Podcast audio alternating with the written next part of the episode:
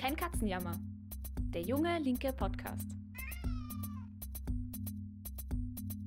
Hey und herzlich willkommen bei einer neuen Folge von Kein Katzenjammer, der junge linke Podcast. Ich bin Theresa Griesebner und bei Kein Katzenjammer diskutieren wir jede Woche politische Ereignisse, die aufregen.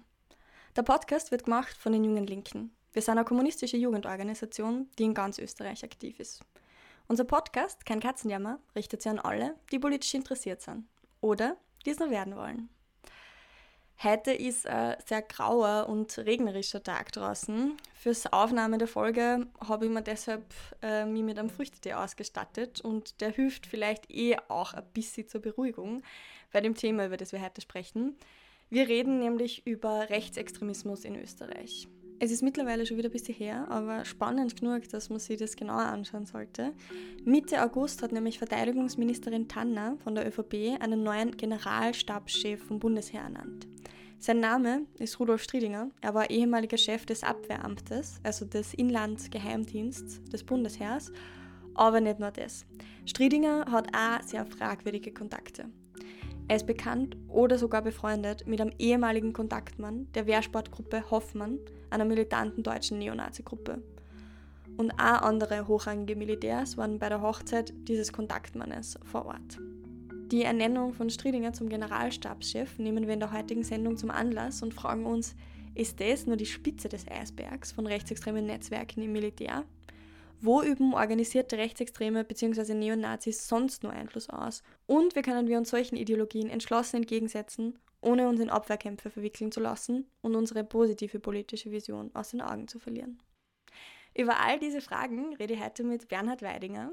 Bernhard arbeitet im Dokumentationsarchiv des österreichischen Widerstands und er ist ein Teil der Forschungsgruppe zu Ideologien und Politiken der Ungleichheit. Er forscht unter anderem zu Rechtsextremismus und Neonazismus im internationalen Vergleich. Und er ist ja aktuell gerade auf Forschungsaufenthalt in den USA. Umso mehr freut es mich, dass du dir Zeit genommen hast, um als Gast in den Podcast zu kommen, Bernhard. Ja, sehr gerne. Hallo. Ich habe in Hallo, hallo.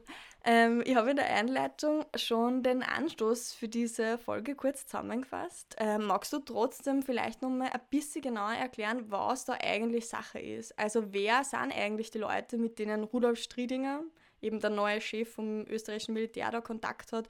Und inwiefern würdest du auch sagen, ist es ein Problem, wenn der Chef vom Militär augenscheinlich Kontakte ins rechtsextreme Eck hat?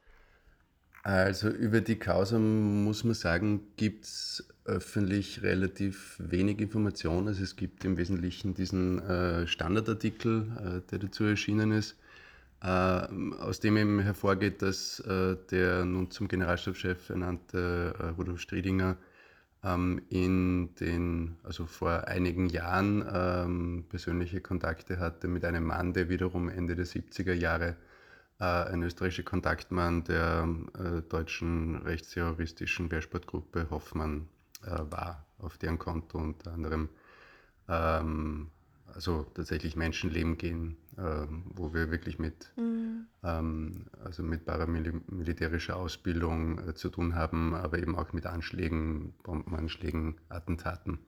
Äh, also wirklich Rechtsterror im, im engsten Sinne, äh, Sinne des Wortes.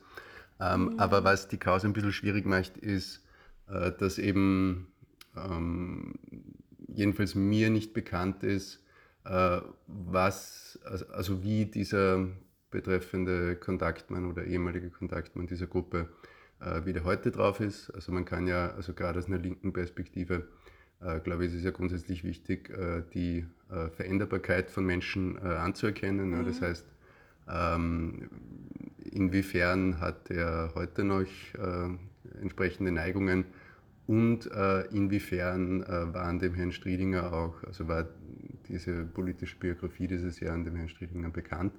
Das ist jedenfalls mir beides noch ein bisschen unklar und das wären aber zwei sehr wichtige Fragen, um das Ganze wirklich ähm, einordnen zu können. Äh, aber das ist mal jedenfalls das, äh, was, was am Tisch liegt. Mhm.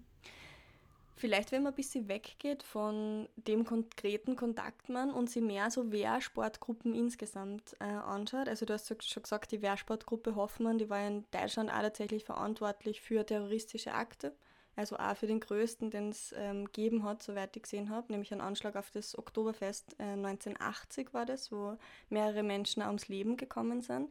Und man hört öfter von solchen Wehrsportgruppen, also auch von HC Strache gibt es ja Bilder in so einer Kampfmontur, also so einem Anzug, wo er bei einer Wehrsportgruppe aktiv ist. Und jetzt stellt sich die Frage, was sind das eigentlich genau, Wehrsportgruppen? Sind die alle gleich und ähnlich? Welchen Zweck verfolgen die und warum sind die eigentlich entstanden?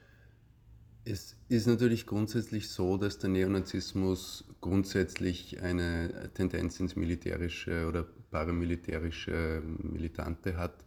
Äh, das war immer schon so, also schon in einer Zeit, wo, wo man es eigentlich noch gar nicht Neonazismus nennen kann, also in den, in den 40er Jahren, also nach Ende des Krieges, in den, in der zweiten Hälfte der 40er Jahre, äh, gab es beispielsweise schon äh, eine, eine entsprechende Gruppe um den, um den Grazer Theodor Sucek, äh, der dann auch äh, verurteilt wurde, also ursprünglich zum Tode, aber dann äh, wurde die Strafe umgewandelt in eine Haftstrafe.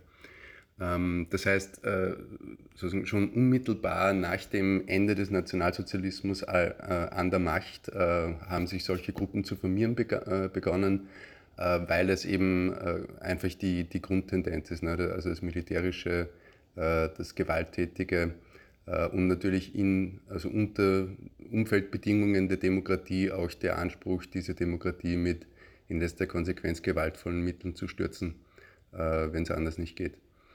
Ähm, aber so als breiteres Phänomen ist das in Österreich tatsächlich dann erst in den 80er Jahren aufgetreten. Also es war so diese Ära 80er Jahre, frühe 90er Jahre äh, der Wehrsportgruppen, äh, wie eben äh, am prominentesten in, in Langenlois äh, unter, dem Dach, unter dem Dach der sogenannten WAPO, der Volkstreuen Außerparlamentarischen Opposition, wo es tatsächlich in mehreren Bundesländern entsprechende Gruppen und entsprechende Aktivitäten gab.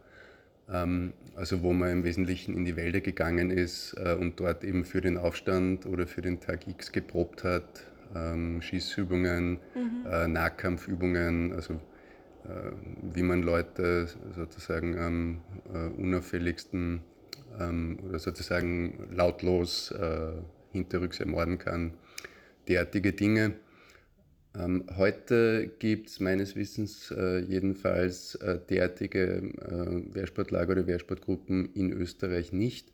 Was es gibt, was es jährlich gibt, sind diverse völkische Jugendlager, wo auf einer allgemeineren Ebene ähm, sozusagen entsprechend äh, sich betätigt wird, also jetzt nicht im Sinne einer ähm, militärischen Ausbildung im engeren Sinn, äh, aber wo schon eine, äh, auch die körperliche Tüchtigung, eine gewisse Abhärtung ähm, beschworen wird und wo gleichzeitig auch eine gewisse ideologische Indoktrinierung betrieben wird. Ähm, was es äh, daneben auch gibt, äh, sind entsprechende Aktivitäten im Ausland, also in Ungarn beispielsweise oder in der Slowakei, äh, also wo auch Leute aus Österreich dorthin gehen, um dort eben Schießübungen und ähnliches ähm, zu veranstalten bzw. sich daran zu beteiligen, mit mehr oder weniger rechtsextremen Hintergrund bei den Organisatoren derselbigen. Ähm, und was es natürlich auch gibt, ist sowas wie eine fließende Grenze zwischen äh, dem, dem Prepperwesen äh, und dem, was man gemeinhin äh, Wehrsport nennen würde. Äh, also im Bereich mhm. des Prepping ist immer die Frage, eben, also wo, wo, wo wird es bedenklich? Ne? Also äh, wenn Leute äh, sich Lebensmittel einlagern oder Wasser einlagern, okay, aber äh, früher oder später, wenn, wenn das Prepping ernster betrieben wird, äh, landet man dann auch beim Thema der Bewaffnung und dem Umgang mit der Waffe und so. Ne? Und ähm, ja, da wird es dann, äh, früher oder später, wird es dann oft auch äh, bedenklich und ist dann nicht mehr so klar die Grenze zu ziehen. Mhm. Mir ist Prepping gar kein Begriff. Ist das quasi sie vorbereiten auf, äh, auf irgendwas und Dinge horten oder, oder woher kommt das? Genau, also das ist so die Idee. Also des Vorbereitens auf ist dann jeweils äh, unterschiedlich, äh, worauf genau. Aber jedenfalls äh, mhm. darauf, dass äh, irgendwas ganz Schlimmes passiert. Also das kann äh, ein Bürgerkrieg sein, das kann ein, ein langfristiger Blackout sein eine äh, mhm. Naturkatastrophe, äh, verseuchtes Grundwasser, ein Terroranschlag ähm, und, und teilweise gibt es auch noch ein paar absurdere Szenarien, auf die Leute sich vorbereiten. Ähm, und ja, das ist eben nicht von vornherein jetzt politisch bedenklich. Ne? Also da gibt es eben diverse Ängste, die mhm. rumschwirren, manche davon rational, andere weniger. Ähm, aber dies, in diesem Prepperwesen, äh, da, da gibt es eben immer wieder so verschwimmende Grenzen zu Leuten, die, äh, die das dann tatsächlich auch mit, einer, also mit einem politischen Projekt verbinden. Ne? Und äh, also wo es dann darüber hinausgeht, dass man sagt, okay, wenn irgendwas Arges passiert, will ich vorbereitet sein und wo es dann eher so in Richtung geht, okay, wenn der Tag X kommt, dann gilt es, dass mhm. wir sozusagen besser vorbereitet sind als die anderen, damit wir dann entsprechend auch diesen Tag X mhm. nutzen können. Ja. Mhm. Du hast jetzt schon öfter über, über diesen Tag X gesprochen, auch vorher noch in Verbindung mit ähm, Wehrsportgruppen, jetzt äh, auch mit diesem Prepping. Was ist dieser Tag X? Also was stellen sich die Leute vor, dass da passiert? Ähm, oder worauf arbeiten die auch hin? Das ist ja auf Tag X quasi, da, da zielt man ja quasi hin, da strebt man hin. Was, was stellen Sie dir vor, dass da passieren soll? Ähm, ja, also auch da kann man unterschiedliches äh, äh, reininterpretieren. Also es gibt Vorstellungen eines Tag X, wo man sozusagen aktiv zum Aufstand schreitet, mehr oder weniger, wo man dann äh, sozusagen, äh, weiß nicht, ähm, Rundfunkstationen übernimmt äh, und äh, bestimmte Verantwortungsträger in Gewahrsam nimmt und dann die eigenen Feindeslisten abarbeitet. Ähm, und es gibt äh, die Vorstellung eines Tag X, der sozusagen fremdbestimmt über einen hereinbricht. Ähm, also, da gibt es zum Beispiel eben diese Idee von, von Bürgerkriegen, ne? also dass man also sagt, äh, diese, also die Spannungen in der Gesellschaft nehmen immer mehr zu und ähm, früher oder später muss es da unweigerlich zu einem äh, gewaltsamen Konflikt kommen äh, oder früher oder später erheben sich dann die, äh, die, die Ausländer gegen uns und wir müssen uns verteidigen, also wie der, der gemeine Rechtsextreme ja immer davon ausgeht, dass er in Selbstverteidigung handelt, wenn er aggressiv handelt. Ähm, genau, mhm. Genau, und da wollen wir eben vorbereitet sein, wenn es soweit ist. Aber das, da gibt es eben unterschiedliche Szenarien, je nach, also da gibt es kein gemeinsames Verständnis davon, was der Tag X tatsächlich sein soll. Äh, aber wenn wir jetzt wirklich von Rechtsterrorismus reden oder von entsprechenden Strukturen, äh, eben das, das deutsche Hannibal-Netzwerk zum Beispiel, ähm, wo es ja auch Österreich-Verbindungen gab, da war das wirklich so die Idee, ne, also dass sich also also vor allem Personen aus, diesen, äh, aus den Sicherheitsbereichen, also Polizei, äh, Militär, äh, Security, dass die sich vernetzen und vorbereiten, äh, weiß nicht, also Waffen lagern, äh, sichere Häuser auskundschaften, eben Feindeslisten schreiben äh, und dann wirklich den Anspruch haben, an einem Tag X dann sozusagen einen politischen Umbruch herbeizuführen. Mhm. Jetzt hast du schon angesprochen, dieses Hannibal-Netzwerk äh, in Deutschland. In Deutschland ist es ja so, dass es immer wieder Schlagzeilen gibt über rechtsextreme Netzwerke, auch im Militär. Ähm, jetzt wäre die Frage, gibt es sowas in der Form auch in Österreich, also rechtsextreme Netzwerke, die eben ins Militär oder in andere Behörden hineinreichen? Und wenn das nicht so extrem ist, äh, warum nicht? Woher kommen da Unterschiede, falls es da welche gibt? Also was man, denke ich, jedenfalls sagen kann, ist, dass es äh, zu entsprechenden Netzwerken in Österreich weniger Erkenntnisse gibt. Ähm, das mhm. Beantwortet aber natürlich noch nicht die Frage, ob das daran liegt, dass es diese Netzwerke nicht in der Form gibt oder dass man einfach weniger darüber weiß, dass vielleicht auch äh, da weniger Aufmerksamkeit dafür gibt.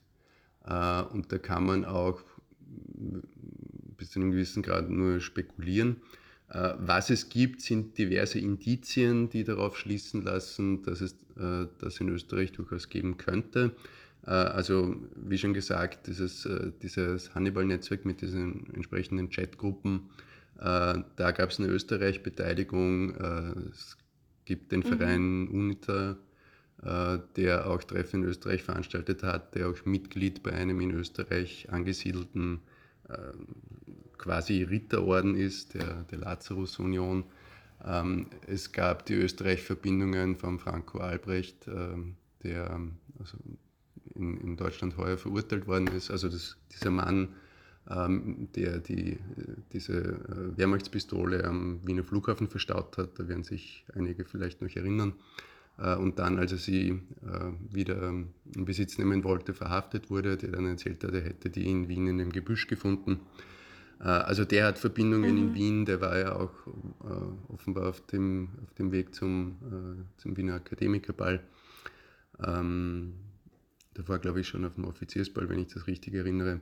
Äh, es gibt auch in Österreich immer wieder Waffenfunde, teilweise sehr große äh, und in mhm. bemerkenswert äh, hoher Frequenz.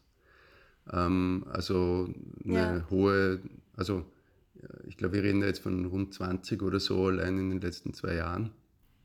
Ähm, mhm. Und da ist es dann schon zum Beispiel so, dass da teilweise dann auch, weiß nicht, Sturmgewehre 77 dabei sind, also die Standardwaffe des österreichischen Bundesheers, ja. äh, wo dann halt die Frage ist, okay, wie kommen die dahin? Ja? Ähm, mhm. Also das muss alles noch nichts heißen, muss alle, also also nicht nichts, aber nicht zwangsläufig heißen, es gibt da nennenswerte Netzwerke, ähm, aber es ist jedenfalls Grund genug, denke ich, da näher hinzusehen. Ja. Äh, und zu, Entschuldige, zu, zu, zu der Frage, äh, worin der Unterschied begründet sein könnte, sofern es einen gibt. Ähm, äh, dazu fällt mir eigentlich nur ein, dass es, ich würde mal sagen, historisch so war über die letzten Jahrzehnte, dass tendenziell militanter, gewalttätiger, also physisch gewalttätiger Neonazismus äh, in Deutschland stärker war als in Österreich, ähm, was wohl zumindest auch damit zu tun hat, dass in Österreich äh, der parteipolitische Arm des Rechtsextremismus äh, stärker war als in Deutschland, womit ich das beides nicht gleichsetze. Ne? Also Parteiförmiger Rechtsextremismus aller Freiheitliche Partei ist natürlich nicht dasselbe wie militanter Neonazismus. Ähm, aber mhm. man kann argumentieren, und ich halte das für plausibel, äh, dass die, die Entstehung und die Stärkung eines militanten Neonazismus auch ein Ausdruck von äh, politischer Perspektivenlosigkeit ist. Also dass einfach entsprechend geneigte Leute merken, okay, wir bringen parteipolitisch keinen Fuß auf den Boden, äh, irgendwelche Veränderungen äh, in unserem Sinn auf parlamentarischem Weg sind einfach äh, nicht absehbar. Da gibt es überhaupt nichts am Horizont, worauf man seine Hoffnung richten könnte. Also muss es irgendwie anders gehen, nämlich äh, außerhalb der demokratischen Strukturen und Prozesse. Ja, und dass das zu einer Stärkung des Neonazismus und des militanten Neonazismus führt. Und zumindest diese also dieser Grund für, für die Stärkung des militanten Neonazismus äh, war in Österreich aufgrund der Stärke der FPÖ einfach nicht vorhanden in den letzten Jahrzehnten. Und da kann man jetzt natürlich äh, sich fragen, inwiefern das jetzt in Deutschland auch anders ist durch das, äh, durch das Auftauchen und die, und die Stärkung der AfD, die sicher jetzt doch, also doch auch äh, irgendwie ein permanenter Krisenfall ist auf der einen Seite, aber auf der anderen Seite äh, sich halt doch jetzt auch bundesweit offenbar nachhaltig etablieren konnte. Genau, wir haben jetzt über, über Wehrsportgruppen geredet ähm, und andere rechtsextreme Netzwerke ähm, und auch so die, den Tag X, auf den manche irgendwie zustreben. Und da stellt sich immer, finde ich auch für mich schon nochmal die Frage, also die haben ja eine eigene Ideologie, ein eigenes Weltbild, ähm, auch ähm, die Rechtsextremen, über die wir da sprechen. Ähm, was würdest du sagen, macht dieses rechtsextreme Weltbild aus? Also man könnte es natürlich jetzt sehr, sehr lang äh, entfalten, was da alles Bestimmungsmerkmale sind, aber ich würde meinen, äh, de, den Kern äh, des rechtsextremen Weltbildes bildet einerseits die Idee der natürlichen Ungleichheit der Menschen, also die Vorstellung, äh, also nicht, dass äh, wir alle individuell und alle besonders sind, denn das sind wir natürlich äh, jedenfalls, sondern die Vorstellung, dass äh, Gruppen von Menschen, äh, von, wie also im traditionellen Neonazismus äh, Rassen oder heute redet man eher von Ethnien, Kulturen, dass Gruppen von Menschen äh, von Natur her und daher auch unveränderlich äh, unterschiedlich und auch für unterschiedliche Funktionen vorgesehen wär, äh, wären. Ähm, in Kombination mit, das wäre der zweite Punkt, Autoritarismus, also der Überzeugung von der Notwendigkeit von Hierarchien, von Befehlsstrukturen, der Notwendigkeit davon, dass jeder und jede weiß, wo sein, wo ihr Platz ist äh, und sich äh, über diese zugewiesene Funktion nicht, nicht erhebt. Also ist die Vorstellung damit verbunden, dass mhm. der Mensch von Natur aus schlecht ist und es deshalb diese Hierarchien, diese autoritären Strukturen braucht, damit das Zusammenleben irgendwie funktionieren kann, damit diese schlechten Impulse sozusagen in Zaum gehalten werden können. Und ein dritter Punkt, den ich machen würde, ähm, also gerade im, im postnarzistischen Kontext wichtig, also Deutschland, Österreich, äh, wäre dieses äh, Volksgemeinschaftsdenken, also die Vorstellung vom Volk als einer äh, natürlichen Gemeinschaft, der man nicht einfach so beitreten kann, ähm, der der Einzelne, die Einzelne mit den eigenen äh, Ansprüchen, Rechten, Freiheiten sich im Zweifelsfall auch unterzuordnen hat. Ähm, und ja, das in letzter Konsequenz eben als eine Abstammungsgemeinschaft äh, verstanden wird. Also eben ähm, etwas, wo man hineingeboren werden muss und wo man nicht einfach so dazu, äh, dazu stoßen kann. Äh, das, das wäre jetzt so der Kern, den ich bestimmen würde. Und dann ordnen sich außenrum natürlich noch diverse andere Dinge an, die man da meistens finden wird. Also, weiß nicht, das, das, äh, das Sündenbockdenken, äh, der Militarismus, ähm, äh, natürlich das soldatische Männlichkeitsideal, ähm, der Antifeminismus und viele andere Dinge. Mhm. Du hast jetzt vorher schon gerade die, ähm, die riesigen Waffenfunde auch in Österreich angesprochen. Also den letzten, von dem man, glaube ich, medial mehr mitbekommen hat, der hat im Oktober 2021 stattgefunden. Das war nämlich auch ein extrem riesiges Waffenlager in Niederösterreich. Und du hast auch schon gesagt, so, also da waren auch Sturmgewehre dabei, da waren auch Maschinengewehre dabei, Pistolen, Schalldämpfer und vieles mehr da stellt sich, finde ich, schon die Frage, wie gefährlich ähm, sind Neonazis in Österreich eigentlich auch und für wen? Also stellt das eine reale Gefahr dar für den Staat, für Einzelpersonen, vielleicht auch für linke Gruppen? Wie würdest du das einschätzen? Also grundsätzlich ist es sicherlich äh, bedenklich, wenn äh, illegale Waffen gefunden werden, wenn Waffen in großer Zahl gefunden werden, wenn teilweise Kriegsmaterial gefunden wird. Ähm, und die, die Standarderklärung dafür, nämlich äh, dass das einfach äh, Sammlerei sei, ähm, trägt dann halt nur äh, bedingt. Und also wenn man sich wirklich anschaut, was da allein in den mhm. letzten paar Jahren alles gefunden wurde, dann fällt es mir wirklich schwer zu glauben, dass das alles aus Sammelleidenschaft erklärbar ist. Ne? Also gerade bei, bei dem Umfang mhm. der Bestände und, und wie gesagt, also äh, teilweise Kriegsmaterial dabei. Äh, zum Teil mag es auch ähm, mit Waffenhandel zu tun haben, ja, aber dass dann äh, all, all dieses Material, das da in Österreich gefunden wird, letztlich eh fürs Ausland bestimmt sei oder so, das, das fällt mir auch wieder schwer zu glauben. Also ich gehe davon aus, dass wenn Leute Waffen horten, sie jedenfalls in manchen Fällen das tun, weil sie davon ausgehen, dass sie sie früher oder später einsetzen werden. Ähm, mhm. Und insofern ist das bedenklich, äh, wobei, also äh, die, die Frage wird, wird ja relativ häufig gestellt, also wie, wie gefährlich äh, ist der Rechtsextremismus und tatsächlich finde ich es gut, wenn, wenn man das etwas äh, äh, sozusagen ausdifferenziert, also gefährlich für was oder wen.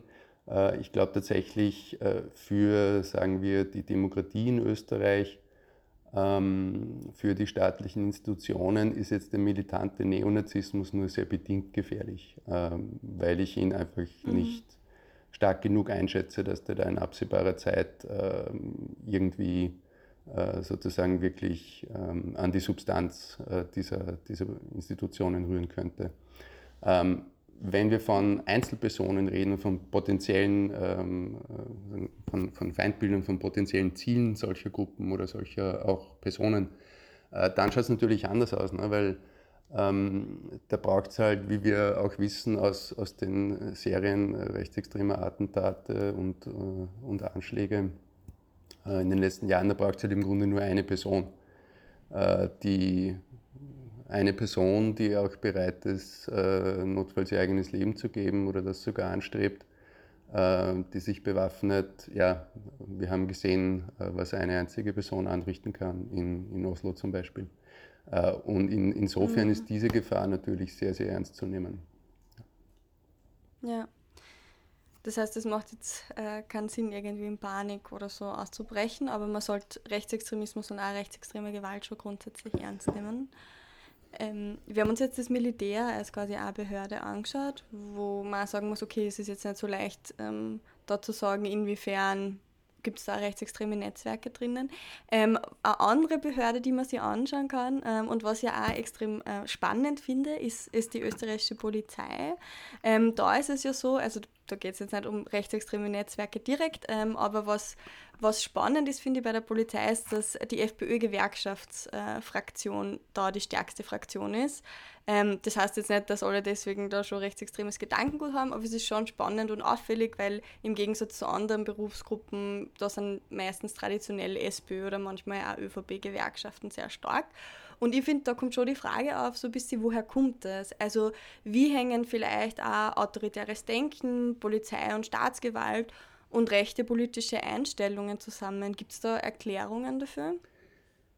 Ich denke, also wenn man sich fragt, welche Personen ähm, oder sagen wir, welche, welches Wertegerüst Personen mitbringen, die ähm, gerade die Polizei oder das Militär ähm, als Berufsfeld wählen, ähm, dann ist natürlich naheliegend, dass das oft Personen sind, für die, sagen wir, Werte wie, wie Ordnung, wie Autorität ähm, eine, eine besonders wichtige Rolle spielen, äh, die wahrscheinlich auch überdurchschnittlich ähm, entsprechenden äh, konventionell als männlich bestimmten Tugenden wie, wie Pflichterfüllung und Opferbereitschaft und Wehrhaftigkeit und, und Gehorsam äh, anhängen. Das, das halte ich jetzt für nicht groß äh, interpretiert, das halte ich für sehr naheliegend, äh, dass das so ist. Und das mhm. hat natürlich äh, dazu geführt, dass, äh, und, das, also, und das war natürlich auch historisch immer schon so. Ne? Und ähm, mhm. das muss jetzt überhaupt nicht dazu führen, äh, dass die entsprechenden Personen auch sozusagen ein, einem rechtsextremen Weltbild anhängen oder, oder sich in entsprechender Weise betätigen. Aber ähm, ich würde sagen, es ist, ähm, es ist der Hinwendung zu einem solchen Weltbild sicher auch nicht hinderlich. Ne? Insofern der Rechtsextremismus äh, so, sozusagen eine Zuspitzung, eine Übersteigerung dieser Werte darstellt. Äh, und, und, das wiederum äh, hat eben auch dazu geführt, dass historisch ähm, Polizei, Militär eben sehr häufig Rückgrat von äh, von entsprechenden politischen Bewegungen waren äh, und natürlich dann auch der, der politischen Regime, die daraus entstanden sind. Äh, also insofern ist das sicher kein, kein Spezifikum von Österreich heute und würde ich sagen, ist es, ja, also wäre es eher absonderlich, wenn, ähm, wenn in, bei der Polizeigewerkschaft, äh, weiß nicht, die kommunistische Partei äh, ähm, überdurchschnittlich stark wäre. Wobei, ich glaube, also in der Nachkriegszeit war das wohl auch so, aber das war sozusagen eine, eine mhm. besondere historische Situation. Ähm, ja. ja. also so denke ich, äh, so denke ich, lässt sich das erklären. Mhm. Ja, klingt, klingt extrem plausibel auch. Ähm, also auch mit diesen, mit den Werten, die man da halt hat ähm, und auch mit diesen Pflichterfüllung, Recht und Ordnung und so weiter. Ähm, ich würde gerne nochmal über rechtsextreme Netzwerke in einem bisschen breiteren Kontext äh, noch sprechen. Es ist ja mittlerweile kein Geheimnis mehr, dass sie Neonazis und andere Rechtsextreme auch federführend jetzt bei verschiedenen Corona-Demos eingebracht haben. Da würde mich noch interessieren, welche Gruppen und Personen waren das denn vor allem und wie haben sie es geschafft, so einen großen Einfluss dann auch auf diese Proteste auszuüben und sie manchmal sogar an die Spitze zu stellen von diesen Protesten? Tatsächlich ähm, würde ich sagen, hat sich die gesamte extreme Rechte in Österreich äh, in der einen oder anderen Form dieser, dieser Protestbewegung angeschlossen. Ähm, also da könnte ich gar keine einzelnen Gruppen herausgreifen. Das ist wirklich eher die Frage, ob mir irgendwer einfiel, der dann nicht mit von der Partie war. Und ich glaube, nein. Ähm, aber natürlich haben sich die Gruppen äh, in unterschiedlicher Weise da eingebracht. Also auch mit einem unterschiedlich hohen Grad an subjektiver Überzeugung äh, von der Sache selbst äh, oder von der Richtigkeit der Sache selbst. Und da gibt es sicher welche, die also auch innerlich sozusagen voll auf diesen Corona-Verschwörungszug aufgesprungen sind und andere, die da ein stärker instrumentelles Verhältnis hatten, also die eher gesehen haben, okay, ähm, da, da, tut sich jetzt mal was, da gibt es jetzt mal ein Potenzial auf der Straße, das nicht links ist. Ja, und das müssen wir jetzt nutzen, da müssen wir uns jetzt draufsetzen. Ähm, also eher mhm. so ein, ja, eben instrumenteller Zugang. Äh, den würde ich eher im, also beispielsweise im neonazistischen Milieu äh, verorten, aber etwa auch bei den Identitären. Äh, also es ist ja. Mhm. Hm? Eine Person, von der man in den Medien immer wieder gehört, äh, gehört hat, war ja der Neonazi Gottfried Küssel der ja dann Demos angeführt hat. Da würdest du auch sagen, der wäre quasi in dem Bereich auch, also eher instrumentell ähm, verortet oder kann man das nicht so direkt auf jetzt Personen Also ich, ich finde es tatsächlich schwer, es auf, bei konkreten Einzelpersonen äh, mhm. äh, festzumachen, aber äh, interessanterweise ist es ja so, dass was jetzt so das Verhältnis zur, äh, zur Wissenschaft äh, betrifft oder zu, ja, das klingt jetzt, klingt jetzt ein bisschen absurd vielleicht, aber äh, was, das was die Wissenschaftsskepsis betrifft, sind in meiner Beobachtung die Neonazis im Zuge der ganzen äh, Corona-Geschichte äh, noch, noch näher ähm, an der Vernunft geblieben als viele andere. Ja. Ähm, mh, ähm, spannend, ähm, dass das auch so ist, das hätte ich mir nicht gedacht. Ähm, magst du noch kurz was dazu sagen? Wie, wie ist Ihnen das gelungen, auch, dass Sie sich da so dran heften quasi an diese Bewegung? Ich denke, dass, dass da etwas zu beobachten war, was eh äh, Linke auch kennen aus eigener Erfahrung. Äh, also wenn, wenn mal irgendwo äh, etwas Protestdynamik entsteht, und zwar eine Dynamik, die eben auch äh, bis dato eher apolitische Leute anzieht oder zumindest Leute, die politisch nicht organisiert waren äh, oder vielleicht nicht besonders aktivistisch unterwegs, ähm, dann wittern die Organisierten sofort Morgenluft äh, und äh, versuchen dann äh, sozusagen die, die Gunst der Stunde zu nutzen, sich da drauf zu setzen oder das Ganze zu unterwandern oder im Ganzen halt einen bestimmten erwünschten Trall zu geben, was dann meistens dazu führt, dass die Unorganisierten entnervt sich abwenden, weil es einfach nur noch äh, mühsam wird. Äh, mhm. Also das ist ja Linken nicht ganz, äh, nicht ganz unvertraut, glaube ich, dieses Phänomen. Ähm, und naja, es ist eben tatsächlich dann so, dass wenn, wenn man da äh, eine Bewegung hat mit eben vielen äh, Einzelpersonen ohne Organisierungshintergrund, dass es natürlich die Organisierten dann leichter haben, da einen gewissen Einfluss äh, aufzubauen, weil sie koordiniert agieren, weil sie planmäßig agieren, ähm, weil sie entsprechenden Erfahrungshintergrund haben. Und wenn man sich zum Beispiel die Identitären anschaut, ähm, ja, denen ist es gelungen, sehr sichtbar zu sein, allein schon dadurch, dass sie einfach mit dem größten Transparent dort aufgetaucht sind. Äh, natürlich eine andere Frage mhm. ist, wie es dazu kam, dass die immer ganz vorne äh, gegangen sind, ne? oder, oder fast immer, oder das, äh, in den meisten Fällen dieser großen Demos in Wien, die tatsächlich das Fronttransparent äh, auch gestellt haben. Äh, und das geht natürlich nicht ohne entsprechende Absprache mit den Organisatoren und Organisatorinnen, wo ihnen dann sicher zugute gekommen ist, dass eben zentrale Personen in der Organisation dieser Proteste eben entsprechend, ja, also politisch durchaus entsprechend geneigt waren, wie ein, ein Martin Rutter. Ähm, und mhm. das ist also sicher auch mit dessen Einverständnis so passiert und dem Einverständnis anderer Leute wie dem Herrn Brecher oder äh, Anfangszeiten der Frau Klauninger. Also es sind ja alles Leute, die, äh, die keine Unbekannten mhm. waren. Ähm, also so diese Verbindung von Leuten mit entsprechenden Neigungen, entsprechender Vita in, im Zentrum der Organisation äh, und andererseits eben dem, dem koordinierten Vorgehen und, und dem, dem eigenen Erfahrungs- und Organisierungshintergrund, denke ich, hat es denen relativ leicht gemacht, da ähm, ja, sich sehr stark draufzusetzen, jedenfalls in der Außenwirkung dann sehr stark präsent zu sein. Mhm. Ich muss sagen, ich bin da ja selber auch oft bei diesen Corona-Demos, aber auch allgemein oft ein bisschen im Zwiespalt. Also wie viel Aufmerksamkeit wir Rechtsextremen auch in unsere Politik schenken sollen, beziehungsweise wie viele Ressourcen dann linke Organisationen auch in Abwehrkämpfe gegen Rechts stecken sollen. Weil auf der anderen Seite ist es schon bedrohlich, alles was du jetzt ähm, erzählt hast über Rechtsextremismus. Und ich denke mal, da braucht es eigentlich viel mehr Aufmerksamkeit, als es momentan gibt. Und auf der anderen Seite habe ich dann das Gefühl, manche Linke und vor allem Linksliberale haben schon, haben schon so im vorauseilenden Gehorsam mehr Angst vor zum Beispiel irgendwie rechtsextrem beeinflussten Demos gegen die Teuerung, als vor den dann noch schrecklicheren, viel schrecklicheren eigentlich sozialen Folgen der Teuerung selbst. Dabei müsste man ja auch gerade als Linke Antworten und Protest gegen die Teuerung auf die Straße bringen und auch teils wahrscheinlich bei dem Publikum von den dann richtig großen Anti-Corona-Demos und jetzt auch zur Teuerung. Siehst du dieses Dilemma auch, also zwischen wie viel Aufmerksamkeit schenkt man dem, wie, wie geht man da rein, welche Leute spricht man an und, und was wäre da deine Antwort drauf?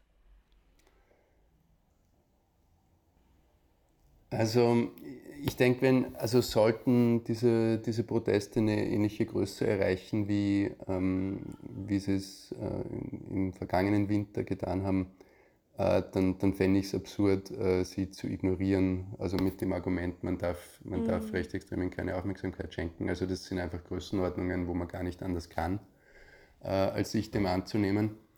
Ähm, und vor allem denke ich, äh, muss man ganz klar sagen, also wenn also es dann ja in dem Fall tatsächlich um äh, sozial, die soziale Frage ginge, ja, um Teuerung und was das mit äh, für, für das, das Leben und die ganz konkreten Lebensbedingungen von Menschen bedeutet.